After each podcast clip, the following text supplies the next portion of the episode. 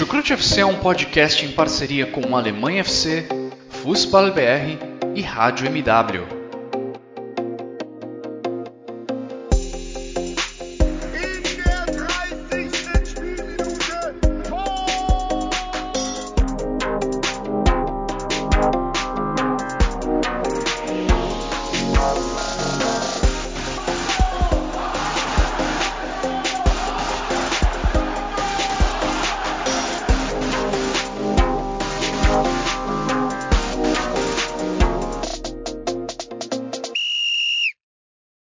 Sejam muito bem-vindos, fãs da Bundesliga. O meu nome é Guilherme Ferreira e eu recebo vocês para mais uma edição do Chucrute FC, edição em que vamos falar muito sobre a 28ª rodada do Campeonato Alemão, uma rodada muito boa de grandes jogos. Aliás, nós tivemos grandes jogos na Alemanha nesse final de semana e a gente também teve um grande jogo no Brasil nesse domingo, não é mesmo, Vitor Ravetti? Eu sei que você quer falar desse jogo, vou te deixar à vontade logo. Seja muito bem-vindo. Moin, moin, alô, servos, e dessa vez mais uma, mais um jeito de cumprimentar, claro. Saudações rubro-negras. É, rapaz, pois é, pois é, claro que eu vou comentar do Mengão campeão mais uma vez. Não aguento mais ver o Flamengo campeão, tá ficando chato já. Não, brincadeira, brincadeira. Mas fiquei feliz aí com a vitória do Flamengo. Eu vou dizer aqui em off, antes da gente começar a gravar, o senhor Guilherme Ferreira, que é palmeirense, já, já veio falar assim: nossa, nunca vi alguém tão feliz comemorar um título de Supercopa. É, pois é, né? Se fosse o contrário, eu queria ver ele, ele não comemorar. Ele dizer, não, para mim não vale nada, para mim não vale nada. Então, fica aí minhas saudações rubro-negras a pequena provocação ao Guilherme, mas aqui. Já dentro... comemorei bastante em 2021, Vitor. É justo, é justo, é justo. Boa resposta, gostei da resposta. Estou muito atrás, né? Vamos combinar. Foi bicampeão brasileiro, mas enfim. É, como o papo aqui é a Bundesliga, também tivemos realmente, como, como disse Guilherme, uma rodada sensacional, assim, muitos e muitos jogos realmente muito bons. É, seja no duelo lá em cima de Champions League, seja no duelo de, lá de baixo para escapar do, do, do, rebaixamento. Até nisso, a Bundesliga nos surpreende, entre aspas, né? Porque quem acompanha a Bundesliga sabe que é normal ter esse tipo de jogo, menos dois times, mesmo dois times médios ou dois times que estão em fase ruim, acabam fazendo bons duelos. Foi um grande jogo mesmo, né? Que a gente teve nessa rodada na Bundesliga e também em Brasília, aqui no Brasil, pela Supercopa apesar de eu ter saído derrotado, foi um jogo bem legal de assistir, de acompanhar. E me perdoe, Vitor, você me deu aviso agora, logo antes da gente começar a gravação. Você teve uma mudança de personalidade, não é mesmo? Saiu Vitor Ravetti, agora Vitor Lederman, para que as pessoas possam entender melhor o seu sobrenome, não é mesmo? É, pois é, o, o Ravetti, quando as pessoas leem né, o R-A-W-E-T, fica aquela interrogação, né? Pô, como é que eu vou como é que eu vou dizer esse, esse sobrenome aí? O Lederman acaba sendo mais fácil, são dois sobrenomes que eu tenho. E, e engraçado que eu demorei para perceber isso, eu só fui perceber aqui na Alemanha, porque é, no, no, trabalho eu sou o Herr Lederman, né? Para quem não sabe, é, é mais na Alemanha você chamar as pessoas mais, mais distantes, né? Pelo, pelo sobrenome. É, os meus colegas mais próximos, ok, me chamam pelo primeiro nome, Vitor, mas quem, quem não conhece é normal você chamar pelo sobrenome. E, e fica, fica o Lederman aqui, no, claro, para os brasileiros ninguém vai falar Lederman, sim Lederman, né? Acho que fica mais fácil, fica muito mais aportuguesado e diria até mais certo mesmo, já que, enfim, toda a minha família já mora no Brasil há muito tempo, né? Fica aí essa, essa pequena mudança. Mas a personalidade não muda, não, continua mesmo. Substituição no Chucrute FC. Sai o Ravetti, entra o Lederman. E uma curiosidade até, até sobre mim, eu tenho quatro sobrenomes. Incrivelmente, meus pais quiseram colocar quatro sobrenomes em mim. Alves Ferreira Leite da Silva. Nenhum deles é muito diferentão. Então, eu costumava usar o Silva em redes sociais e tudo, mas eu pensei, pô, Guilherme Silva deve ter milhares no Brasil inteiro. Ah, vou usar o Guilherme Ferreira. O Vitor agora teve o ah, problema contrário, né?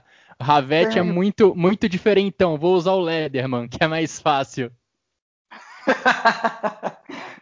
Pois é, né? Aliás, já que, você, já que você me deu essa oportunidade, que eu posso falar sobre isso, é porque é, eu participei recentemente do Bayern Cash, que foi pro ar na, no, no, final da semana passada com, com o Rainer, que já participou aqui com a gente, com o João Rafael, com a Stephanie, é, um tema que infelizmente acaba sendo muito necessário sobre é, nazismo, e, homofobia e nazismo e homofobia e racismo também, com um foco um pouco maior no Bayern de Munique, mas levando para o contexto alemão, e aí acabei falando lá né, que da, da, minha parte religiosa, entre aspas, porque eu sou judeu, apesar de não, seguir exatamente a religião, é, e são dois sobrenomes judeus, né? Então por isso que talvez sejam sobrenomes um pouco mais diferentes. Ainda não, não ouvi esse, esse episódio do Bayerncast, que inclusive traz esses episódios né, mais atemporais, o que é bem legal, dá para você ouvir mesmo algumas semanas depois de ser lançado, mas vou conferir sim. Fica aí a dica para quem acompanha o Chucrute FC também. E bom, depois dessa conversa que tivemos até longa, Simone Paiva, dê suas boas-vindas também e, por favor, me ajude ao longo dessa edição do Chucrute FC a conter o lado rubro-negro de Vitor Lederman.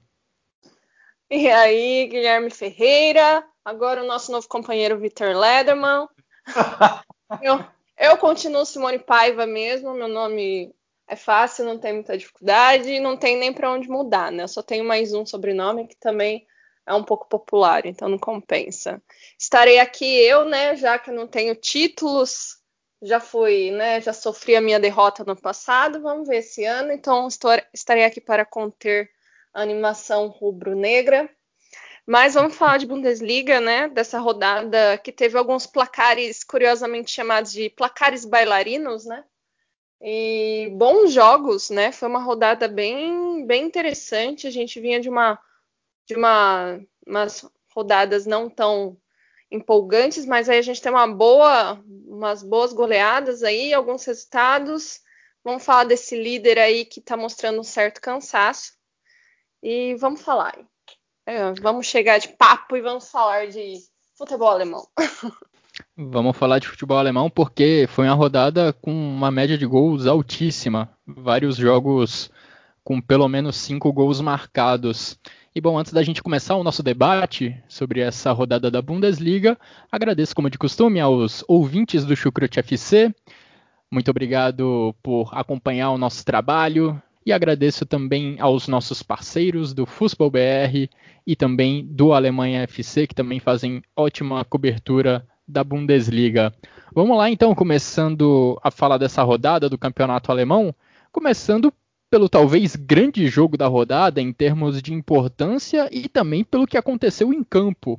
Lá em Frankfurt, nós tivemos a vitória do time da casa por 4 a 3 diante do Wolfsburg, um jogo maluco de muitas mudanças no placar desde os minutos iniciais da partida, num duelo muito importante ali por, por vaga na Champions League. Wolfsburg terceiro colocado, Eintracht Frankfurt o quarto, que vê ali o Borussia Dortmund e o Bayer Leverkusen ainda com esperanças de se classificar para a principal competição de clubes da Europa e deu um excelente salto na tabela, somou excelentes três pontos nessa rodada ao vencer um concorrente direto e abrir um pouco mais de vantagem, pelo menos manter um pouco a vantagem em relação ao Borussia Dortmund. E Simone, foi um jogo intenso e maluco desde o início, né? O Wolfsburg começou ganhando, depois sofreu a virada do Eintracht Frankfurt e ainda no final do jogo, quando o Frankfurt parecia ter a vitória encaminhada por 4 a 2, o Wolfsburg ainda marcou mais uma vez e ali nos acréscimos do segundo tempo ainda parecia tudo indefinido, mas a equipe do Ad saiu com uma vitória. É, Guilherme, foi um jogo, eu acho que um jogo de uma qualidade alta, né? Eu acho que da, das duas, do que as duas equipes têm mostrado essa temporada, né? As duas equipes estão lá em terceiro e quarto lugar, respectivamente. E em posse de bola foi um jogo até que equilibrado, né? Mas a diferença foi que, apesar do Wolfsburg ter tentado mais, né, ter buscado mais e ter tido até mais tiros ao gol, o Frankfurt ele foi muito mais eficiente, tanto que a gente vai lá nas estatísticas e vê quatro chutes diretos ao gol, e aí a gente olha o placar, o Frankfurt fez exatamente quatro gols, né? Durante o primeiro tempo, né? O primeiro tempo o Wolfsburg se mostrou um pouco mais buscando né, as possibilidades de gol, mas aí o Frankfurt conseguiu ser mais eficiente, tanto que abriu no primeiro tempo 2 a 1 né? Só que aí no segundo tempo a gente vê um Frankfurt bem mais efetivo, ainda que o Wolfsburg tivesse mais a posse de bola, o Frankfurt conseguiu mais, até pela aquela aquele aquele grupinho da frente do Frankfurt, né? É, a gente tinha o Kostic, o André Silva, é, o Jovic e o Kamada, né? A partida que o Kamada fez, é, tanto que para mim eu vou colocar como um dos melhores jogadores da rodada, Também. mas já, já dei spoiler. É, eu acho que assim esse Frankfurt vai ser muito interessante se, se ele conseguir realmente se classificar para a Champions League e a contratação de algumas peças pode ser um time bem divertido, tanto para a próxima temporada da Bundesliga, quanto até para a Champions League. É, apesar daquelas perdas que a gente já falou, né? O, Re, o foi embora, o Haller foi embora, o Jovic agora acabou voltando, né? Tá ganhando um pouco mais de ritmo junto do time. O esqueci o nome do treinador, eu sempre esqueço. Ad Rutter. O Ad Rutter, ele conseguiu encontrar o equilíbrio nesse Frankfurt muito legal. E falando do Wolfsburg, é, é um time que ele tinha essa, tem essa característica mais defensiva, mas do meio da temporada para cá ele tem conseguido um pouco mais trabalhar a parte ofensiva, né? E, e melhorou muito. A gente vê o Verkhorst é, como ele tem jogado bem, para mim foi o melhor jogador do Wolfsburg nesse jogo. O Baku também tem, se apresentou muito bem. Então, quer dizer, são dois times que vinham de, é, de uma temporada bem abaixo no ano passado e esse ano está apresentando um futebol bem bacana, o que é importante para a Bundesliga ter sempre times competitivos. Sim, excelentes temporadas mesmo de Eintracht Frankfurt e de Wolfsburg. E para mim foi um jogo muito maluco e muito intenso desde o início, pela disposição que as duas equipes já costumam mostrar, já vem mostrando ao longo de, de todo esse campeonato na marcação. São dois times que basicamente não deixam o adversário ter a bola em paz, marcam você desde a saída de jogo e tentam roubar a bola o mais rápido possível para também, a partir do momento que roubam a bola, atacar o mais rápido possível e chegar ao gol com poucos toques na bola. Se bobear os sete gols da partida, se não os sete, a maioria esmagadora deles, aconteceu segundos depois de uma recuperação de posse de bola seja num desarme, seja depois de um passe errado, ou às vezes até mesmo um tiro de meta. Um dos gols do Eintracht Frankfurt surgiu logo depois de um tiro de meta do Coen Castells. Ele mandou a bola lá no meio de campo, o Frankfurt ganhou, e aí foi só acelerar para entrar na grande área e fazer o gol. Então são dois times que têm essa veia muito forte de marcar com intensidade para recuperar a bola e atacar usando a velocidade. E aí, Vitor, pelo menos para mim, é onde o Eintracht Frankfurt tem superioridade, uma superioridade evidente em relação ao Wolfsburg. Se o Wolfsburg, por um lado, já mostrou mais, mais qualidade defensiva ao longo dessa Bundesliga, acho que o Frankfurt tem mais qualidade ofensiva e, como a Simone falou, esse quarteto formado por Kamada, Jovic, Silva e Kostic está fazendo um 2021 fantástico como um grupo e também individualmente. Acho que é bem isso que você falou, né? E até rapidinho, tirando o Kostic dessa, dessa lista, pegando só os três da frente, né? Camada, André Silva e, e Jovic. Nesse jogo foi o Jovic. Ao longo da temporada, até porque o Jovic só chegou, só chegou na janela de inverno, tem sido mais o Yunis, esse terceiro jogador, né? São três jogadores de muita movimentação também uh, que vêm, constroem jogo e aparecem na área, todos eles, para finalizar. E você tem justamente um Kostic que mune muito bem esses jogadores, né? que dá essa munição para esses, esses três jogadores, muitas vezes sendo o arco, com algum desses três jogadores sendo a, sendo a flecha, não excluindo, como eu disse, que alguns, várias vezes, por exemplo, o, o próprio Camada e o Yunis também podem servir como, como arco. Né?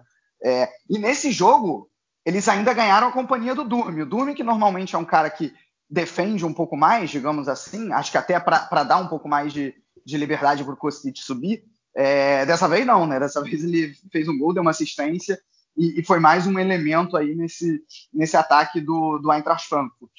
Uh, que, como a gente sabe também, é um time que é, tem um ataque muito bom, mas que às vezes deixa a desejar na defesa. Uh, não me surpreende exatamente que o Wolfsburg tenha feito vários gols nesse, nesse Frankfurt. É, o próprio Kostic, por exemplo, é, não que ele seja um jogador que defenda mal, mas ele, como ala, às vezes deixa espaços atrás. O Wolfsburg atacou justamente muito mais pelo lado direito, que é o lado do Kostic, com o Baku. Acho que muito da atuação do Baku é por conta do que o espaço, do espaço que o Frankfurt deu nesse lado direito do Wolfsburg. É, e aí ele cortando para dentro jun, jogando junto com o Weghorst acabou indo muito bem. Né? É, então nesse e o Frankfurt também é um time que dá muito espaço na entrelinha e aí o Wolfsburg acabou, na minha opinião, se aproveitando legal desse, desse espaço. Agora, engraçado, assim, não exatamente discordando de você, Guilherme, porque realmente são dois times que gostam de pressionar bastante o, o adversário, mas isso você disse muito bem, né? Que o Wolfsburg é um time muito mais defensivo. Era, era até coisa de poucas rodadas atrás a melhor defesa da Bundesliga. O negócio é que nesse jogo é, é curioso isso, né? O retorno do Wolfsburg até então é, sete jogos, é, sete não, é, faltam seis, então são, são, são, quantos? Só de retorno são, são 12 jogos até aqui, é isso? É, em 11. São, é, 11 tinha, jogos. Ah, 11 tá. jogos o time tinha tomado três gols. E aí em um só tomou quatro. Eu acho que isso vem um pouco também com uma certa mudança de postura. Achei que o Wolfsburg pressionou mais e acabou assim deixando mais espaço atrás e cedendo contra-ataques para o Frankfurt. Né? O Wolfsburg teve mais posse de bola, é, muito também por ter passado a maior parte do tempo atrás no placar, né? isso conta, então, claro, precisou ir buscar o resultado. E, e, e foi bem tentando buscar esse resultado, né? É, assim, claro que a minha vontade de pouco vale numa análise de futebol, mas eu gostaria que esse jogo tivesse terminado 4 a 4 é, por conta do, de, de, tudo que foi essa partida, né? É, o terceiro contra o quarto, dois times que surpreendem até aqui na Bundesliga, apesar de terem as suas diferenças, é, é, né? Como a gente acabou de falar, o Wolfsburg mais defensivo, o Frankfurt mais ofensivo, falando da temporada como um todo. É, são times agradáveis de, de, se ver cada um à sua maneira, né? É, então, pô, um 4 a 4 seria sensacional, mas longe de, do 4 a 3 ter sido ruim. Acaba sendo é, um, um, resultado um resultado ruim para o Wolfsburg, mas ainda são oito pontos de vantagem. É, é, a gente ainda vai falar do Dortmund, mas eu acho que a vitória do Dortmund muito, muda alguma coisa nesse sentido. Então, esses dois times aí, é, se não perderem jogadores, vão poder representar muito bem uh, o futebol alemão na próxima UEFA Champions League. O problema do Wolfsburg é que a tabela é um pouquinho difícil. Né? por exemplo, três dos seis jogos contra Dortmund, Bayern de Munique e RB Leipzig.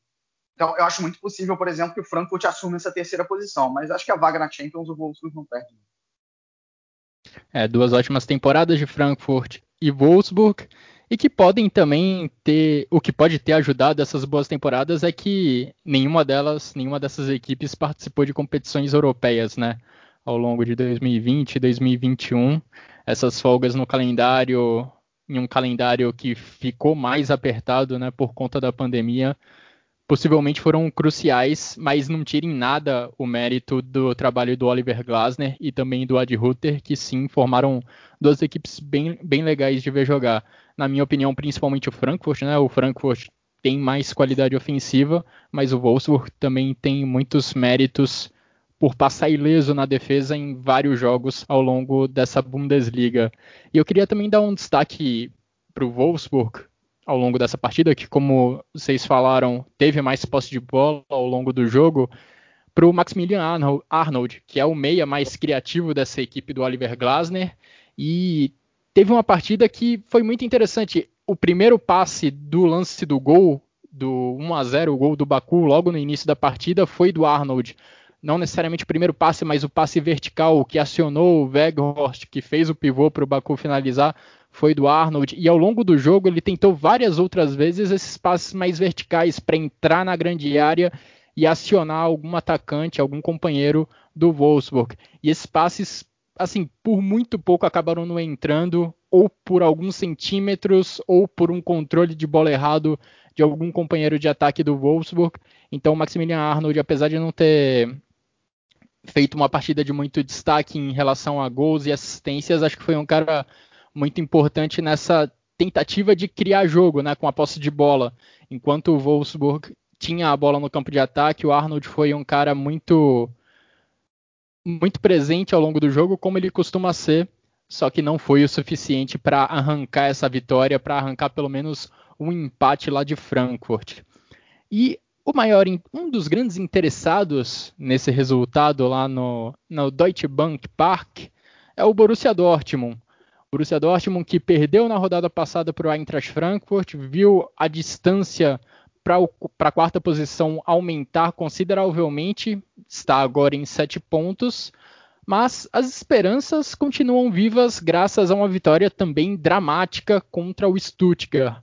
Stuttgart, vamos lembrar, foi o time que goleou o Borussia Dortmund lá no primeiro turno, goleou por 5 a 1 um resultado que culminou na demissão do Lucien Favre, ainda em dezembro de 2020. As equipes voltaram a se encontrar e parecia que o Stuttgart ia distanciar o Borussia Dortmund ainda mais da Champions League. Mas ali nos minutos finais, Ansgar Knauf marcou o gol da vitória, um gol numa boa jogada individual, um chute ali da entrada da grande área, dando a vitória fundamental para a equipe aurinegra. Simone, impressionante a ascensão desse menino, desse Ansgar Knauf. Há algumas semanas a gente mal conhecia ele, de repente foi crucial para dar assistência do empate num jogo contra o Colônia pela Bundesliga. No meio da semana foi titular pela Champions League contra o Manchester City, uma fogueira tremenda. E agora marca esse gol importantíssimo para o Borussia Dortmund, o gol da vitória contra o Stuttgart, que mantém viva a esperança de classificação para a Champions League. Incrível a, se a semana do Knauf, né? A gente, eu mesma não, nem, não sabia da, da existência desse menino. E aí ele apareceu no jogo da rodada passada, deu o passe para o gol da vitória. Aí depois começou, surpreendeu começando o jogo na terça-feira contra o Manchester City, né? Todo mundo ficou até um pouco chocado com a situação. É, acabou que ele não comprometeu, né? E nessa rodada veio e fez um golaço, né? Para fechar a vitória do, do Borussia Dortmund sobre o Stuttgart, né? Fez o 3 a 1 no caso. E e deu um respiro pro Borussia Dortmund, que é engraçado. Tava comentando essa semana a diferença do Borussia Dortmund jogando na Champions e jogando na Bundesliga. E não é nem questão de, nossa, joga muito melhor. Mas você vê que joga com, parece com mais vontade. Né? O primeiro tempo de Stuttgart e Dortmund foi.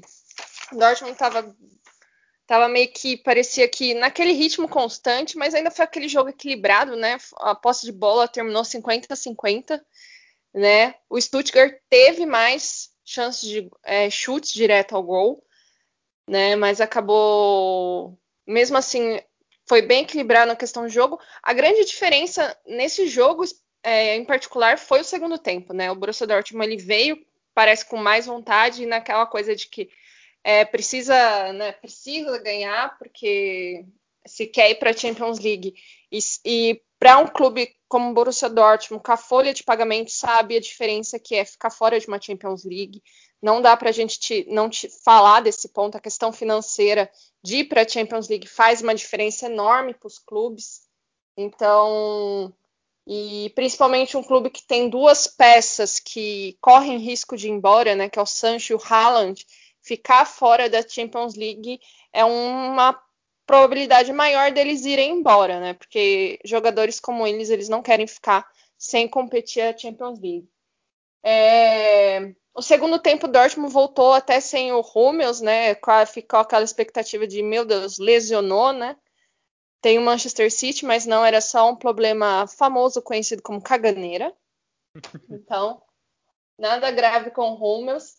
E no segundo tempo o Dortmund conseguiu é, se impor mais, né? Tanto que aí conseguiu fazer aquela virada, até uma virada rápida, né? O Bellingham fez o empate, o Marco Reus virou em 2 a 1 Também fica a menção ao Bellingham, que tem feito, tem melhorado bastante. Eu sou uma das pessoas que cobrei muito, bati muito nesse menino, porque assim, foi, pagaram caro de um menino que a gente, né, muito jovem, e ele sempre entrou como titular e não vinha correspondendo, mas ele vem crescendo, né? Questão de paciência, Simone não teve paciência com o menino, uhum. mas ele vem mostrando, ele vem melhorando, foi muito bem no jogo contra o Manchester City, foi bem nesse nesse sábado, fez o gol e e é aquilo, o Borussia Dortmund ainda não tá tão bem, mas talvez tenha um respiro aí para esse final de temporada. São seis jogos para tentar a vaga na Champions League. E vamos ver esse meio de semana, né? A gente tem o Bayern e o Dortmund na Champions League, mas aí isso a gente fala no próximo episódio. Os dois gols sofridos pelo Borussia Dortmund, um foi num cruzamento para a grande área no jogo aéreo do Stuttgart e o outro foi num passe, assim, totalmente errado do Morey, um recuo de bola muito estranho, Exato. que caiu direto nos pés do Kaladzic, que puxou o contra-ataque e ajudou o Stuttgart a marcar o gol. E assim, eu nem acho a defesa do Borussia Dortmund um, um, desastre, que ela falha em todos os aspectos. A gente vê sim boas atuações dos zagueiros, do Hummels, do Akanji principalmente. Eles vão bem no um contra um defensivamente quando precisam proteger a área. Mas tem esses dois aspectos que parecem problemas crônicos do Borussia Dortmund e já há algum tempo, né? O jogo aéreo, enfim, já é um problema há algumas temporadas, eu diria. E na semana passada a gente viu o Philip Kostic fazer dois cruzamentos para a grande área e os dois cruzamentos se transformando em gols do Eintracht Frankfurt. E dessa vez o Borna Sosa, mais uma vez, levantando a bola na área no segundo pau e o Stuttgart fazendo o gol dessa forma. E a gente já viu o Borussia Dortmund sofrer gol em bola parada, em chuveirinho na grande área, várias outras vezes. E se a gente lembrar do primeiro turno do duelo entre Stuttgart e Borussia Dortmund, o Borussia Dortmund perdeu aquele jogo basicamente porque errou várias vezes na saída de jogo, errou vários passes ali na perto da própria grande área erros que acabaram se transformando em ataques e gols da equipe do Stuttgart. Então, esses dois pontos defensivos do Borussia Dortmund, esses dois pontos que acaba, acabam machucando muito a de defesa do Borussia Dortmund, precisam de muita atenção por parte do Edin Terzic e também do Marco Rose, que é o próximo treinador do Borussia Dortmund.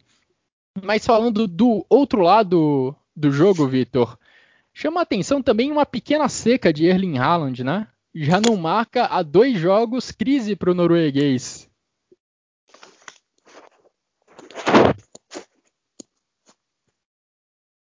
Tá ah, Pois é. Não, eu tinha demorado aqui para tirar. é, pois é, crise, crise. Mas na crise ele deu duas assistências, né? Uma assistência nesse jogo contra o Stuttgart e outra no meio de semana contra o City. É, esse é esse é Haaland. É, sobre, sobre a partida, assim, acho que vocês já falaram muito bem. É, não tenho nem muito a acrescentar. Acho que só acrescentar pelo, pelo lado do Dortmund o seguinte: é, esses problemas aí crônicos defensivos que o Guilherme bem citou, é, eles, eles, são problemas do, do, sistema, né? Eles não são problemas de, de, de, jogadores. Porque, por exemplo, você pega na semana passada, quem atuou como lateral direito foi o Kahn. Dessa vez foi o Murray, que deu espaço no cruzamento e errou o passe. Aí no meio de semana, quem errou o passe foi o Kahn. E agora foi o Murray. É, no gol, quem fei, tinha feito gol contra a semana passada tinha sido o Schultz. Agora quem perde no jogo aéreo é o Hummels. Então você vê que não é exatamente um problema de jogadores, né? É, Munier, altamente criticado, principalmente no meio da semana. Aí né, entra, entra outro jogador no lugar do Munier, e, e tem que entrar mesmo, porque o Munier individualmente também está muito mal, né? É, é, é, e, mas os problemas defensivos não se resolvem. Ofensivamente, ok. O Murray, por exemplo, deu uma assistência nessa partida, o, o gol do Royce, né? Então, tipo, tem, tem um problema crônico desde o Favre que o Terzic não, não corrige. O primeiro tempo do Dortmund uma completa bagunça, no segundo deu uma boa melhorada, acho que vocês já falaram bem, né?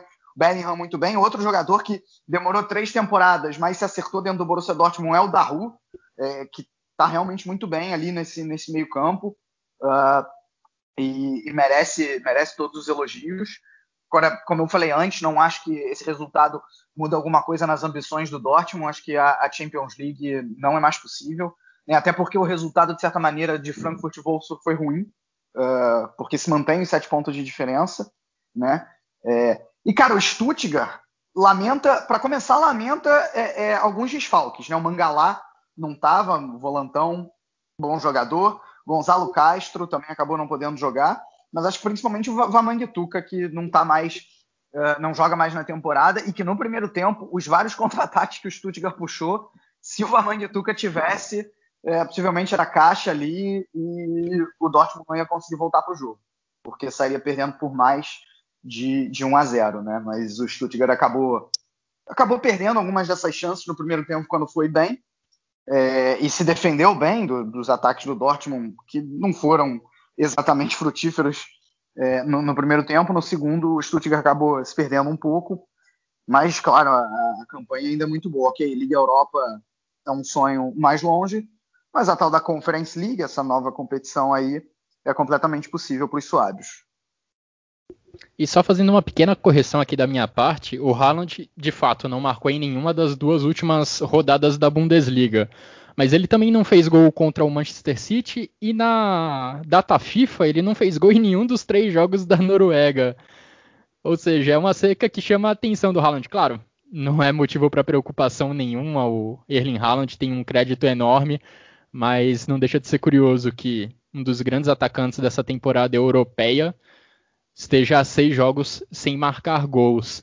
E agora falando de algo positivo e pelo lado do Stuttgart, impressionante essa temporada do Borna Sosa. Ele vinha até sendo de certa forma ofuscado pelo brilho do Vamanjituka, que tem uma velocidade, tem uma capacidade de dribles incríveis, capacidades que a gente viu inclusive na goleada do Stuttgart do primeiro turno. Mas agora que o Vamanjituka se machucou, o jogo do Stuttgart até acho que está um pouco mais voltado para o lado esquerdo, para o lado do Borna Sosa. E sim, ele já brilhava enquanto o Vamanjituka estava na ativa, estava em campo. Mas esse jogo contra o Borussia Dortmund mostra um pouco da importância do croata para a equipe do Pellegrino Matarazzo, uma importância que talvez só cresça até o final da temporada, porque ele não só deu a assistência para o gol do Kaladzic, gol de cabeça, num cruzamento preciso, mas ainda no primeiro tempo ele deu um outro cruzamento também muito bom para a grande área. Não me recordo qual outro atacante do Stuttgart conseguiu a cabeçada, mas foi um outro lance de perigo muito grande para o gol do Marvin Hitz, que acabou não sendo convertido em gol, mas que mostrou um pouco da qualidade no cruzamento desse, desse lateral, desse ala esquerdo da equipe do Stuttgart, que vem, repito, fazendo uma temporada muito boa. E a conexão aí. Diga. Eu ia falar que o Sousa ele só não cruza melhor do que o Kimmich na atual Bundesliga. Pô, tem uma competição... tamanha perfeição, assim, na cabeça, no pé. Ele só não cruza melhor do que o Kimmich. E tem uma competição boa aí, porque eu ia fazer uma outra comparação. A conexão do Sousa com o Kaladzic parece, me lembra um pouco a do Kostic com o André Silva. Borussia Dortmund foi vítima das duas conexões nas últimas semanas, mas de fato, dá para colocar o Sousa na lista ali de melhores cruzadores dessa Bundesliga.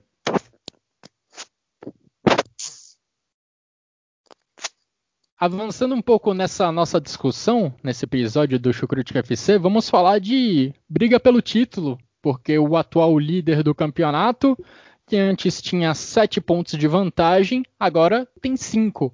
O Bayern de Munique recebeu o Union Berlin na Allianz Arena, saiu na frente com um gol de Musiala, mas deixou o Union Berlin empatar já nos minutos finais, gol do Ingvartsen, numa pequena desatenção da defesa do Bayern de Munique, uma cobrança de lateral do Union acabou se transformando em gol.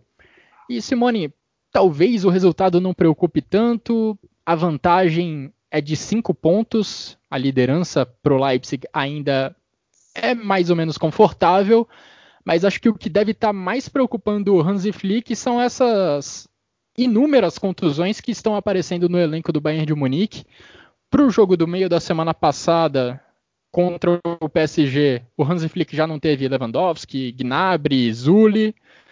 Durante o jogo contra o PSG, ele perdeu Lucas Hernandes e Goretzka. E já nesse final de semana, Kingsley Coman e Boateng saíram com problemas físicos. Ainda não se sabe ao certo quais desses desfalques, quais desses jogadores vão estar à disposição do Hansi Flick contra o PSG e nas rodadas seguintes da Bundesliga.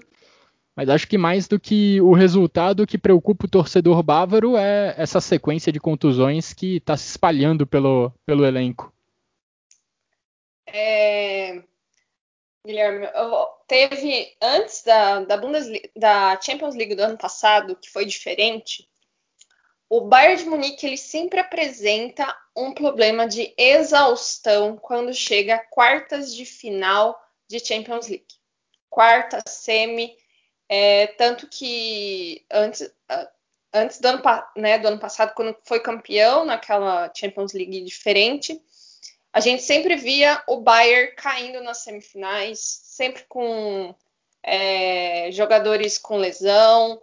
É, eu vejo né, olhando como meu como profissional da área, com um problema de planejamento físico. Primeiro ponto. Mas é, é, tem, e aí esse ano essa temporada tem o pesar que a temporada está acima, né? A gente tem uma você vê o time do Bayern com um desgaste muito grande para é, os times que estão jogando mais de uma competição, tá realmente complicado. Então, assim, um time que já tem um problema, né, meio crônico, de chegar no fim da, da temporada com esse, esse número de lesões, numa temporada típica como essas duas que, gente, que, os, que vem vivendo, é, se torna um problema ainda maior, né? É, o Bayern, é, ele tá, você percebe um time cansado, é, você per, é, tem problema de lesão, já foi contra o PSG com jogadores lesionados, perdeu jogadores lesionados na partida e perdeu nesse fim de semana. Parece que o Musiala também teve um problema e também é dúvida para terça-feira, quer dizer, mais um problema. E aí, quando você olha, aí eu vou chamar até o Vitor já para falar nas contratações dessa janela do Bayern de Munique, né? Eu acho que a melhor contratação foi o Sané, só que o Sané não está dando o retorno esperado. Eu acho que nem 50%. E os outros nomes que vieram estão muito abaixo daqueles que precisa substituir, principalmente no caso do Lewandowski.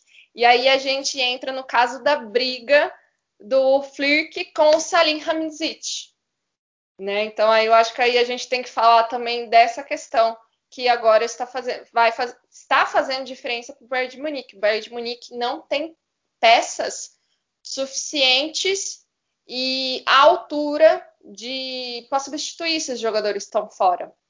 E aí a gente entra na questão que o Flirk está questionando a, o modo de contratar do Salim.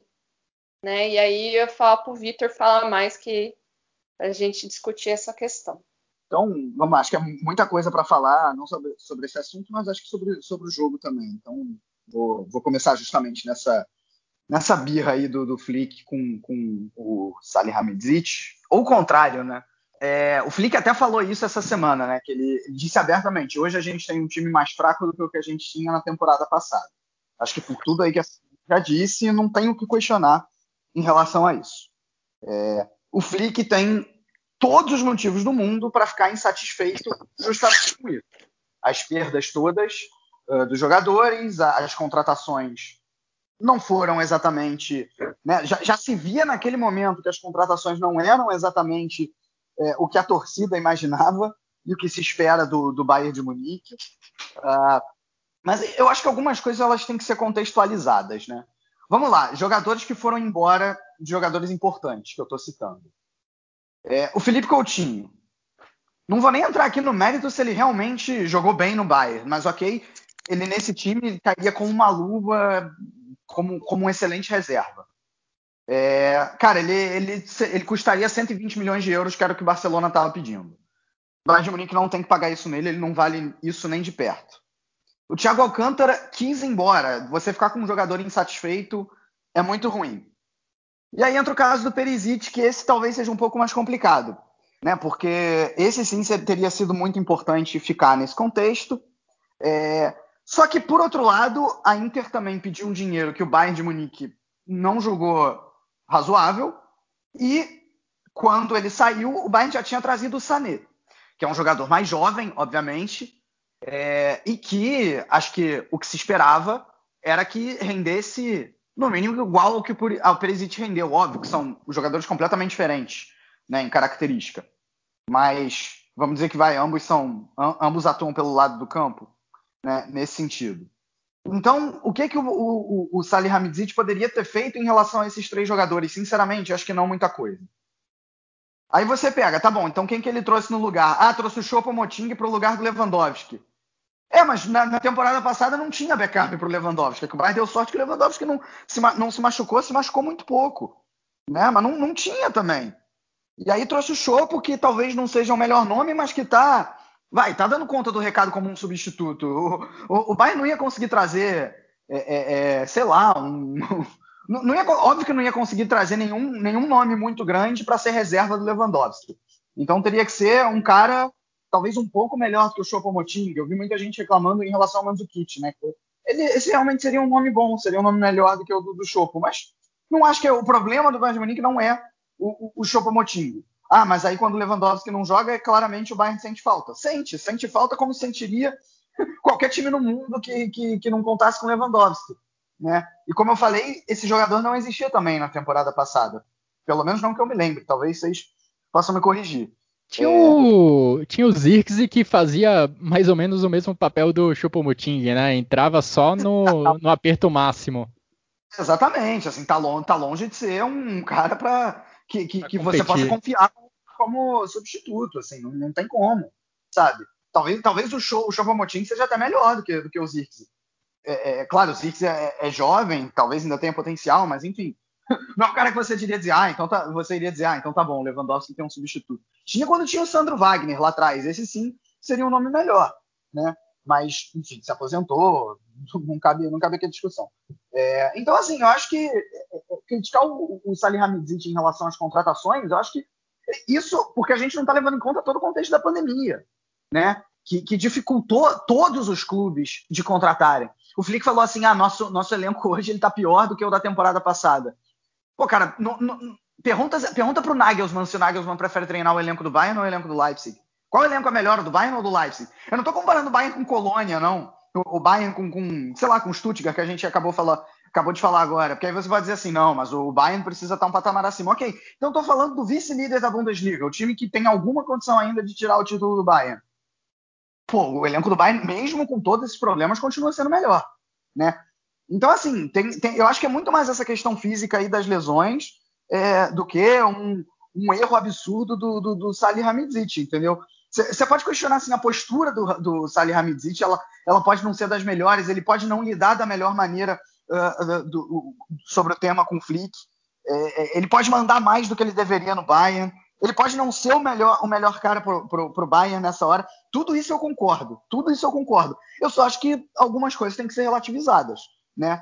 É, e acima de tudo isso, eu acho que o, o Flick e o Salihamidzic eles deveriam entender ambos que o Bayern é melhor, é, é maior do que, do que os dois e que às vezes é melhor das duas uma, ou resolver a briga ou continuar os dois não exatamente sendo os melhores amigos do mundo, mas o melhor para o Bayern definitivamente é que o Flick fique. É, ok, se a solução for que o Salih Hamidzic saia, então que ele saia. Mas tem que tomar cuidado só com, com algumas relativizações, que eu diria, tá? Bom, sobre o jogo. É... Cara, Stanisic é um jogador que acho que ninguém conhecia, né? A estreia dele, ele jogou na lateral esquerda. Eu fui ler que no Bayern, no Bayern 2, no Bayern 2, ele costuma jogar como zagueiro. Então, até nisso, o Flick teve que se virar. É, claro, muito, muito pelo contexto do jogo contra o PSG na próxima, na próxima semana. Então ele inclusive poupou vários jogadores, né? O, o Alaba não começou jogando. É, o, o, não, o Sané acho que até começou jogando, né? Sané Mas, não. não. Sané, Mano, então, a gente teve basicamente quatro, quatro jogadores jovens, uh, ou quatro jogadores, digamos, com pouco tempo de jogo nessa temporada que foram titulares contra o União Berlim o Stanisic na lateral esquerda, o Thiago Dantas no meio-campo, Musiala, que já tem um espaço, mas nem tanto também, foi titular, e o Bonassar na lateral direita. Pois é, exatamente. Né? Acho que, claro, muito por conta de todas as lesões que, que, que o Bayern vem tendo, e a, a Simone já, já falou sobre isso. Né? É, aliás, eu vou fazer um pequeno parênteses, a gente lá no início do cast falou sobre os meus sobrenomes, eu vou falar agora sobre como eu sou fisicamente, porque talvez você só me escute, né? é, não saiba como eu sou. Imagina o Thiago Dantas ainda menor e ainda mais mirrado. Tá? é mais ou menos como eu sou. Eu sou mais baixo que ele e chuto que eu peso menos. É, eu sou bem pequenininho mesmo. É, enfim, acho que, né, falando do Thiago Dantas em específico, acho que isso diz muito, né? Ainda é um jogador verde que tem bastante potencial, mas diz muito é, sobre, sobre todos esses desfalques do Bayern. Acho até que o Bayern fez um jogo razoável, né? É, é conseguiu, conseguiu deixar a União Berlim na maior parte do jogo longe do gol, pressionou longe de ter a mesma qualidade que costuma ter, né? Variando no 4-1-4-1 com 4-2-3-1. E aí quem variava era justamente o Miller, que é, vinha às vezes ali para a linha do Kimmich para fazer o jogo junto com o Kimmich. É, o Musiala demonstrou uma habilidade absurda, acho que desses quatro que você citou, ele é de longe o melhor, né, Guilherme? É, é, o, o, gol dele é uma, é uma pintura, né? Assim, o controle ele, de bola ali é fantástico. É, ele, ele, num espaço muito pequeno, consegue, consegue tirar o zagueiro do União Berlim e ficar excelente para finalizar e faz o gol. É, mais uma vez o Bayern dorme de vez em quando na, na defesa, né? Dessa vez foi o Nianzu que errou. É, não é a primeira vez que, que, o Bayern marca o lateral errado, porque isso acaba sendo, de certa maneira, básico, né? Um lateralzinho que, que, que deixou o, o, o, União Berlim numa situação boa ali para cruzar e, e, fazer o gol. Né? Então, enfim, acho que é um resultado dentro do, dentro do que se esperava diante de todos esses desfalques aí que, que, o Bayern teve e do contexto do jogo contra o PSG. O Bayern, pela vitória contra o Leipzig semana passada, poderia se dar o luxo disso, né, de um empatezinho contra o União Berlim, porque cinco pontos ainda é uma vantagem bastante confortável, né? E pelo lado do União, não tem como deixar de fazer uma pequena crítica aqui ao Cruz, que não vem jogando bem. É, ele que, em teoria, é o cara responsável é, por pensar ofensivamente esse time do União Berlim, é, tem, tem estado sumido, tocado pouco na bola, se apresentado pouco, e nesse, nesse sentido o União Berlim tem até feito poucos gols. Ok, arranca o um empate com o Bayern de Munique. Aliás, o União Berlim não perdeu para o Bayern de Munique nessa temporada, empatou os dois jogos, o que já é um feito.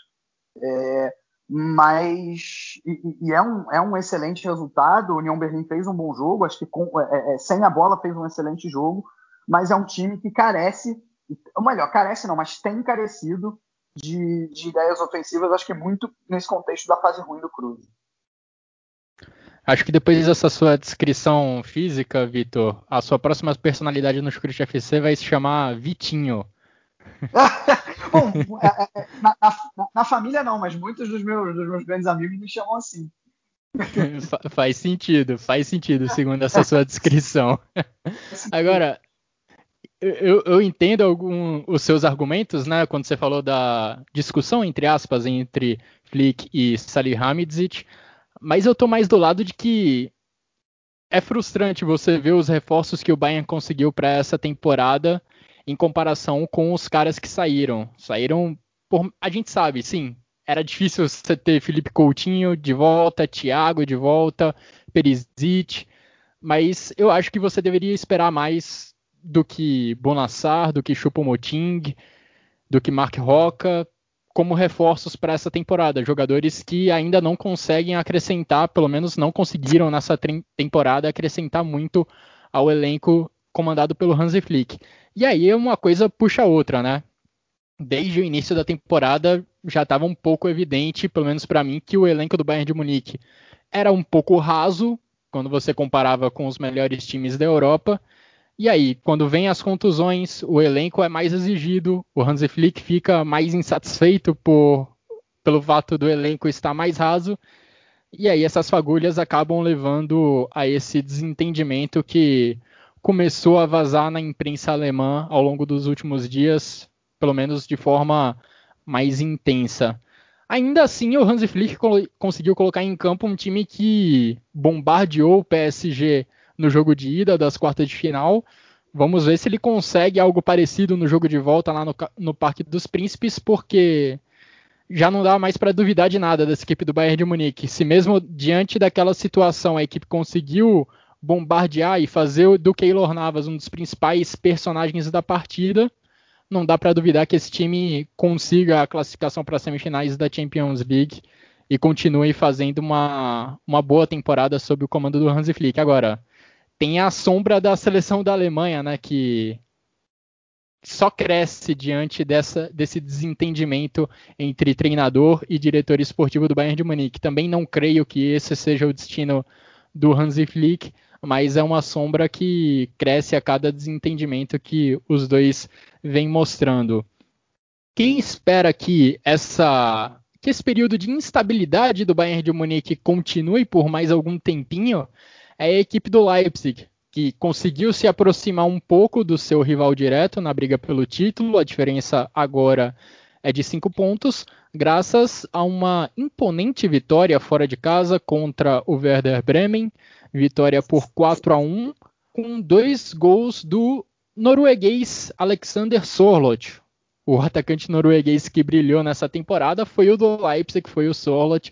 Primeira vez com a camisa do Leipzig que ele marca dois gols em uma única partida. Simone, uma vitória tranquilíssima da equipe do Leipzig que chegou a abrir 3 a 0 ainda no primeiro tempo e só administrou o placar na segunda etapa. Fazer uma brincadeira antes. Será que estamos vendo uma nova geração norueguesa? Pois é, Haaland, Sorlot, Odegaard. Pois é. é. O Leipzig teve um jogo totalmente controlado, né? É, foi um domínio desde o início. É, não, o Bremen pouco ou quase nada ameaçou, né? Foram até conseguiu se livrar, sair do meio daquele meio campo do Leipzig, mas ele não conseguia criar chances claras de gol, né? E o, o Leipzig, que a gente sempre fala muito da, da questão, às vezes, de, de, de, de finalizar, porque ele tá sempre, não tá jogando com, não tem jogado com um jogador específico de área, né? Mas ele foi extremamente eficiente quando você vai olhar lá as estatísticas, né? Eu gosto sempre de olhar. Foram quatro chutes direto ao gol e o Leipzig fez os quatro, né? Ele mandou. Foi um jogo extremamente tranquilo, acho que, para o Leipzig, né? Ele teve pro Leipzig. Ele teve total domínio. O Bremen praticamente não conseguiu. É, não conseguiu criar chances, não conseguiu nem fazer o Goulart se trabalhar praticamente, né? Foram dois chutes diretos ao gol do Bremen. Só fez o gol porque foi um gol de pênalti, né, do Rashica. Então, o Leipzig consegue dar um respiro, aproveita esse pequeno tropeço do, do Bayern de Munique, né? Esse empate, para diminuir essa diferença, né? Já que no confronto direto não conseguiu, acabou perdendo para o Bayern e dá um respiro. E foi um ótimo jogo do Leipzig, né? O time manteve, conseguiu manter bem o controle e se aproveitar, né, do Bremen que dava as aberturas, tanto que os gols do Leipzig foram todos um contra-ataque, né? Então, o Leipzig continua sua busca ao Bayern de Munique. É a quarta vitória consecutiva da equipe do Leipzig contra o Werder Bremen. Uma pequena freguesia está se construindo entre essas duas equipes lá na Alemanha. E o grande destaque individual dessa, desse elenco do Werder Bremen é o Rashica, e esse foi o primeiro gol dele na temporada. Eu lembro até de ter visto uma boa atuação dele mais cedo nesse campeonato alemão, mas chama a atenção, impressionante ser apenas na 28ª rodada o primeiro gol do Rashica no campeonato alemão. E Vitor, acho que o Leipzig lamenta mais o resultado da semana passada, não é mesmo? Porque se tivesse conseguido pelo menos o empate, a sombra para o Bayern de Munique seria seria um pouco mais intimidadora. Como não conseguiu um resultado bom dentro de casa, acaba ainda tendo que remar mais. E o foco, acho que ainda é um pouco mais a semifinal e a eventual decisão da Copa da Alemanha do que buscar o Bayern de Munique a essa altura. Mas a esperança ainda está lá. Acho que a esperança ainda existe, até por toda essa situação do Bayern, né? Acho que isso, isso é o principal. Por exemplo, é, é, imagina o Bayern eliminado, da, ou mesmo classificado contra, contra o PSG, mas com um time é, é completamente remendado para enfrentar o Wolfsburg semana que vem. É, que, se não me engano, eu vou até conferir aqui, é, é, exatamente essa partida. Né? Então, é possível, é possível. Eu, eu não acredito nisso. É um jogo é... muito importante para os dois, inclusive, né? Wolfsburg e Bayern. Exatamente, exatamente. Né? É, enquanto, enquanto o Leipzig tem um jogo teoricamente mais fácil, enfrenta o Hoffenheim em casa. Então, enfim.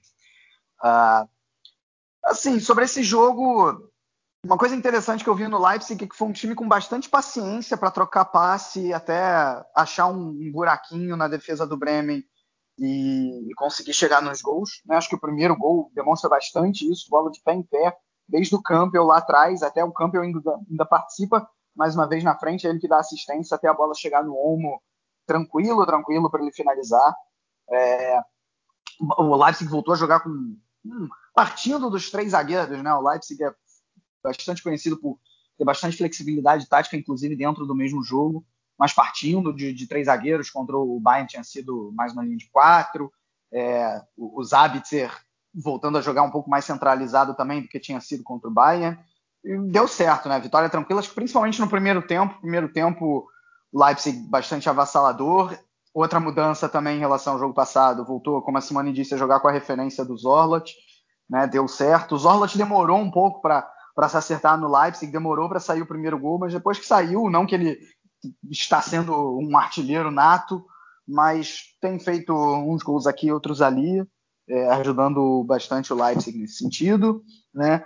É, e o Bremen, que até também voltou para uma linha de três, semana passada tinha jogado com linha de quatro contra o Stuttgart, é, tinha sido um time um pouco mais propositivo do que costumava ser, voltou normalmente a ser um time reativo, mas que é, não, não, apresentou nada ofensivamente, né? Saiu o gol do pênalti lá de, do Rashica e defensivamente acabou é, o que normalmente é bom no Bremen, é, acabou dessa vez não, não sendo páreo para o bom ataque do, do, Leipzig. Né? O Bremen chegou aí à quarta derrota consecutiva. Em teoria estava tranquilo aí na briga contra o rebaixamento, mas agora já começa a ter que abrir um pouco mais o olho, porque são quatro pontos de vantagem só em relação ao Arminia Bielefeld, que é o time que está na zona do playoff. Né? Então, se o Bremen é, continuar tropeçando desse jeito, pode ser que volte a ter um final de temporada bem ruim, a exemplo do que foi na temporada passada. É a sequência péssima da equipe do Werder Bremen, que, como o Vitor falou, perdeu seus últimos quatro jogos na Bundesliga e perdeu também os seus últimos três jogando em casa, lá no Weser Stadion. E falando um pouco da equipe do Leipzig, a gente teve a saída do Timo Werner, né, no, da última temporada para essa, e desde então os gols meio que se espalharam pela equipe do Leipzig. Não teve um jogador que chegou e, digamos, assumiu integralmente a carga de gols que o Timo Werner contribuía para a equipe do Leipzig, principalmente na última temporada. Até porque era uma carga de gols bem considerável, bem elevada. Isso apesar de, da contratação de dois caras de área, de dois atacantes em tese mais centralizados, o caso do Sorlot e também do Huang. Nenhum dos dois teve um começo muito impressionante, ficando no banco durante a maior parte da temporada. E enquanto o Huang continua sem grande brilho, continua só entrando de vez em quando nos jogos, com participações ainda discretas, o Sorlot vai conseguindo uma ascensão dentro do elenco do Julian Nagelsmann. Já são quatro gols para o norueguês nos últimos cinco jogos pela Bundesliga. E agora vamos para os outros jogos que aconteceram nessa 28ª rodada do Campeonato Alemão. O jogo que abriu essa rodada aconteceu lá em Bielefeld, onde o time da casa, o Arminia, venceu três pontos importantíssimos na briga contra o rebaixamento, vitória por 1 a 0 diante do Freiburg. Já no sábado tivemos um jogo também eletrizante na capital da Alemanha, entre Hertha Berlim e Borussia Mönchengladbach. O Jan Sommer foi expulso logo no início do jogo, com 13 minutos de partida. O Hertha chegou a abrir o placar, fazer 1 a 0 mas tomou a virada e aí conseguiu o empate já no, na parte final do jogo. E nesse domingo, pasmem, o Schalke 04 venceu. Vitória por 1 a 0 diante do Augsburg. Pena que esse resultado para o Schalke vem tarde demais, o time já está mais do que encaminhado para a segunda divisão, mas pelo menos iguala o recorde negativo do Tasmania Berlim. Tasmania Berlim, que naquela temporada terrível em que tiveram lá atrás, quando tiveram também o recorde de 31 jogos seguidos sem vitória na Bundesliga, o Tasmania só venceu duas vezes naquela temporada. O Schalke agora consegue sua segunda vitória. E essa 28ª rodada da Bundesliga também teve nesse domingo uma importante vitória num confronto direto contra o rebaixamento, vitória do Mainz contra o Colônia, vitória fora de casa da equipe dirigida pelo Bo Svensson. Colônia que agora não soma três pontos desde a vitória contra o Gladbach no início de fevereiro. De lá para cá, seis derrotas, dois empates. Lembro que o Vitor comentou já na última edição que o Marcos Gisdol começava a balançar no cargo, começava a ficar mais pressionado. E vamos ver qual decisão a diretoria do Colônia vai tomar. Ainda mais considerando que Peter Stoger, um cara com um histórico muito bom no Colônia, um cara admirado pela torcida, está livre ao final dessa temporada. Ele anunciou nesse final de semana que vai sair do Áustria Viena. Ele é treinador e também diretor do Áustria Viena atualmente, mas vai sair, anunciou que vai sair ao final dessa temporada. Quem sabe aí o Peter Stoger não antecipa um pouco essa sua saída e vai para o Colônia para tentar essa fuga do rebaixamento. Vitor, Simone, algum comentário sobre esses jogos? Eu queria pegar o gancho aí que você deu do, do, do Colônia e do Peter Stoger. É, não é o que se fala, né? O Peter Stoger realmente vai ficar até o final no Astra, no Astra Viena. É, o que provavelmente vai acontecer é que realmente o Gisdol não se segura no cargo e os nomes é, cobiçados como o que em alemão eles chamam de Feuerwehrmann, que é literalmente o bombeiro, né? É, a gente no Brasil também usa esse termo. O cara ali para apagar um incêndio e de repente tentar fazer o Colônia escapar do rebaixamento seriam o Friedrich Funkel, né, que fez um bom trabalho, um excelente trabalho no Düsseldorf recentemente, e também Thorsten Fink. É, não confundir com Thorsten Frings, são duas pessoas diferentes. é, bom, e aí falando já desse jogo, eu acho que assim é, é lamentável que o Gisdol saia, porque apesar do Colônia não vencer oito jogos, o desempenho é bastante razoável para um time que está brigando para não cair. É, ele mudou a estratégia, tentou fazer do Colônia um time mais propositivo. Cara, em vários jogos ele conseguiu, no mínimo, se equilibrar a um adversário mais forte. Que é um exemplo, semana passada contra o Wolfsburg, duas semanas atrás contra o, contra o Dortmund. É, é, e, e, agora contra o Colônia, contra o Mainz, poderia ter até vencido. Né? Os gols esperados do Colônia foram mais altos, por exemplo. Uh, então, eu lamento um pouco por isso. Né? É, mas, de todo jeito, realmente, na matemática, o Colônia vai muito mal. Agora está três pontos atrás da zona do playoff. Realmente complicado. É, o Mainz é o quinto do retorno. Olho nesse Mainz, viu? É, o Mainz no retorno tem mais pontos que o Borussia Dortmund, muito mais pontos do que o Gladbach. É, é, o time do retorno, assim, a surpresa do retorno é definitivamente o Mainz. Uh, é um time que, que, depois que o Boris Svensson chegou, é, melhorou bastante. E com, com o Dani da Costa, por exemplo, é, fazendo, fazendo, bons, fazendo bons jogos, o Barreiro e o Boetius na transição uh, indo, indo muito bem. É, então, o Mainz realmente está tá jogando muito bem nessa partida. Até abriu mão um pouco mais de pressionar o adversário como estava fazendo, mas foi o suficiente ali nos contra-ataques com, com Boetes, com Barreiro, é, é, como eu já citei, uh, chegar na vitória. Né? O Mainz realmente não deve cair, é, é, o time que briga contra o rebaixamento que melhor está tá jogando, então acho, acho que a coisa vai, vai bem lá para os lados do Mainz.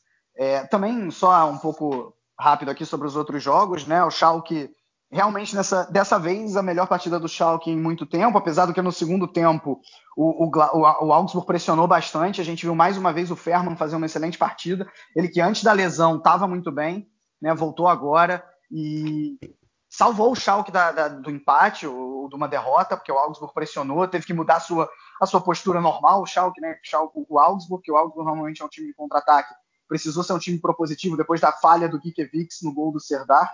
Não, uma falha que o Gikiewicz não costuma cometer. É um bom goleiro e ele até assumiu a culpa por essa derrota do Augsburg. Mas enfim, dá, dá uma certa confiança para o Schalke, mas nada que, que vá mudar o resultado final e o, e o rebaixamento da equipe. Hertha e Gladbach, Hertha jogou por 80 minutos com um a menos, o que mostra como o Hertha não está bem. Porque você jogar 80 minutos contra o Gladbach e não conseguir não conseguir vencer, né, acabar ficando só no empate, é, é realmente lamentável. E, e mesmo no, no, segundo tempo, uh, o time poucas chances criou. Né? Talvez a exceção tenha sido justamente o Córdoba, que fez um bom jogo. É, quando, quando, o Hertha tentava bola longa, dessa vez, é, contra o Union ele não conseguiu, né? mas dessa vez ele foi muito bem nesse sentido. É, fez um gol, deu uma assistência. E o Gladbach, que né, acabou tendo que jogar é, em desvantagem numérica, fez dentro desse contexto uma partida bastante razoável, né, se defendeu relativamente bem, ainda conseguiu fazer dois gols em desvantagem numérica, Turhan e Plea aparecendo bem mais uma vez, e a briga é por Conference League. Já Arminia e Freiburg não foi exatamente um jogo muito bom, mas acho que a vitória é muito importante para o Arminia, é, que realmente abre três pontos no Colônia e até é, é, esses três pontos são de muita, muita importância porque pode fazer com que o Arminia no final é, é, ou escape de vez ou mesmo precise jogar um playoff. Aí jogando playoff tem chance de escapar jogando o Colônia para a zona de rebaixamento. Né, o, o Arminia até mudou um pouco também a sua estratégia, pressionou um pouco mais nessa partida, é, mas como eu falei, não foi um jogo exatamente bom. É, o, o, Freiburg estava com, com, muitos desfalques também na frente, Demirovic, é, Roller, e Grifo, cada um por um motivo, não puderam jogar, então o Freiburg praticamente com o ataque todo remendado, e acho que não por coincidência acabou não fazendo gol. Só acrescentar uma estatística bem impressionante sobre o Boris Svensson no comando do Mainz. Ele somou 22 pontos nos seus primeiros 14, 14 jogos pela Bundesliga com o Mainz. Sabe quem também conseguiu essa marca nos primeiros 14 jogos pelo Mainz na Bundesliga? Jürgen Klopp. E o único treinador a superar essa marca de pontos foi Thomas Tuchel, com 23, só um ponto a mais do que vem conseguindo fazer o, Bo o e do que conseguiu fazer lá atrás o Jürgen Klopp. E se a gente lembrar do início do campeonato, o Mainz era tão saco de pancadas, tão rodada bônus quanto o Schalke. E na 15ª rodada, o Schalke tinha 7 pontos e o Mainz tinha 6. Impressionante a arrancada que o Mainz deu desde então e mostra que mesmo àquela altura ainda havia esperança de recuperação para o Schalke, mas nenhuma das mudanças que a diretoria do Schalke promoveu àquela altura deu o resultado esperado. E o Schalke continuou sendo um saco de pancadas desde então. O mais sim conseguiu se renovar, conseguiu se reformular para ser uma equipe mais perigosa para os adversários e vem fazendo uma campanha incrível nas últimas 14 rodadas. Bom, vamos falar agora de segunda divisão da Bundesliga. Olá, pessoal, acho que o GFC que está falando é o Thiago Barbosa do Bundesliga Brasil 2 falar o que aconteceu nesta 28 rodada da Liga, com três jogos adiados nesta atual rodada por conta dos casos de Covid-19, e falar o que aconteceu nesta rodada 28 da Liga. Vamos lá o que aconteceu nesta 28 rodada. Na sexta-feira, o vice-líder Hamburgo recebeu Darmstadt e foi derrotado pelo placar de 2 a 1. A outra partida que iria acontecer no mesmo dia seria entre Groteford e Sandhausen, mas foi adiada por conta da Covid-19. Nos jogos de sábado, o Ergs Big recebeu o São Paulo em boa fase e os Piratas venceram por 3 a 1. O Paderborn recebeu o atual líder Bochum e venceu pelo placar de 3 a 0. Os jogos que aconteceriam no mesmo dia, Fortuna Düsseldorf, Karlsruhe, Rosenkiel e Regensburg foram adiados. Nos jogos de domingo, o Hannover 96 recebeu o Heidenheim e foi derrotado pelo placar de 3 a 1. No Niedersachsen-Derby, o Osnabrück recebeu o Eintracht Braunschweig e os Leões venceram pelo placar de 4 a 0. No duelo da Baviera, o Augsburg recebeu o Nuremberg e ficou no 1 a 1. Então a classificação ficou assim: o Borro na liderança com 54 pontos, seguido do vice-líder Hamburgo com 50 pontos, o terceiro colocado, o Gortenfurt, também com 50 pontos. O quarto colocado, Rostock, com 46 pontos, está com dois jogos a menos. Já na zona de rebaixamento, o Osnabrück voltou à zona de playoffs de rebaixamento com 26 pontos na 16ª colocação. O Sandhausen é o 17º com 25 pontos e o último colocado, o Augsburg Kickers, com 20 pontos. Esse foi o melhor que aconteceu nesta 28ª rodada da Zweite Liga. Um grande abraço a todos e até a próxima. Bom, falando agora um pouco de futebol feminino alemão. Nesse final de semana a gente não teve Frauen Bundesliga porque tem data FIFA. A seleção feminina da Alemanha se reuniu para fazer dois amistosos. O primeiro deles passou com tranquilidade pela Austrália, placar de 5 a 2, apesar de muitos desfalques na equipe comandada pela Martina, Martina Voss Tecklenburg, muitos desfalques provocados por Covid. A delegação teve um caso de Covid, mas outras jogadoras também foram retiradas da partida por conta daquele contato próximo, né? Um critério que vem também sendo aplicado em jogos da Bundesliga como um todo. Mesmo que você não teste positivo, se você teve contato próximo com uma pessoa que testou positivo, você é afastado preventivamente. Isso provocou diversos desfalques na equipe da Alemanha. Ainda assim, uma vitória por 5 a 2 no primeiro amistoso dessa data FIFA. E essa data FIFA ainda tem um compromisso diante da Noruega, amistoso que acontece nessa terça-feira. E bom, para a gente fechar essa edição do Chucrute FC, Vitor, quero os seus três destaques individuais da rodada e o seu voto de golaço da rodada da Bundesliga. Bom, fico com o Barreiro é, pelo, pelo Mainz, resultado importantíssimo e acho que ele talvez tenha sido o nome do jogo. E, cara, eu faço questão de colocar dois jogadores, um de cada time do, do Wolfsburg e do Frankfurt pela partida que foi. Então, pelo Frankfurt eu fiquei com Camada e pelo Wolfsburg eu fico com Baku.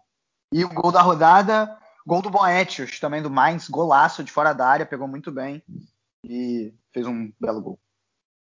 E para você, Simone? Bom, eu vou meio que quase igual o Vitor. De jogador, eu vou ficar com o Kamada e com o Baku. E o Sorlot do Leipzig. Só esse mudou. E no gol, a gente teve vários golaços. Acho uma rodada de golaços de fora da área, praticamente. Eu fiquei com o primeiro gol do Baku, na, com abrir o placar do Wolfsburg contra o Frankfurt. Bom, meus votos de destaque individual vão para três jogadores que tiveram um gol e uma assistência na rodada. Camada, pelo Eintracht Frankfurt, Córdoba, pelo Hertha Berlim e Boetius, pelo Mainz. E o golaço, meu voto vai para o Dani Olmo, uma jogada coletiva linda da equipe do Leipzig, que passou pelos pés do Zabitzer, passou principalmente pelos pés do Campbell e teve a conclusão do espanhol Dani Olmo. E assim a gente chega ao final dessa edição do Chucrute FC. Agradecendo a todos que nos acompanharam até aqui. Muito obrigado também a Simone Paiva, obrigado ao Vitor Lederman pelos comentários, pelas análises. Quero que o Vitor, na próxima Supercopa da Alemanha, dê tamanha ênfase ao jogo e ao título. Só se o MSL for campeão. Se o MSL Duisburg for campeão, beleza. Se o MSL Duisburg for campeão, beleza. Aí pode ter certeza que eu vou dar muita importância. Quero que você dê a relevância necessária para a Supercopa da Alemanha. Brincadeira. Meus parabéns para você, Vitor, para todos os rubro-negros que merecem comemorar esse título, pela sua importância e também pelo jogaço que aconteceu lá em Brasília. Novamente agradeço a vocês pela, pela participação, a você, Vitor, a você, Simone. E nos vemos numa próxima. Um grande abraço a todos e até a próxima. Eu ainda ia mandar o Vitor. Manda um abraço pro seu irmão Vitor Ravetti lá. Pronto, essa parte aqui eu deixo na edição.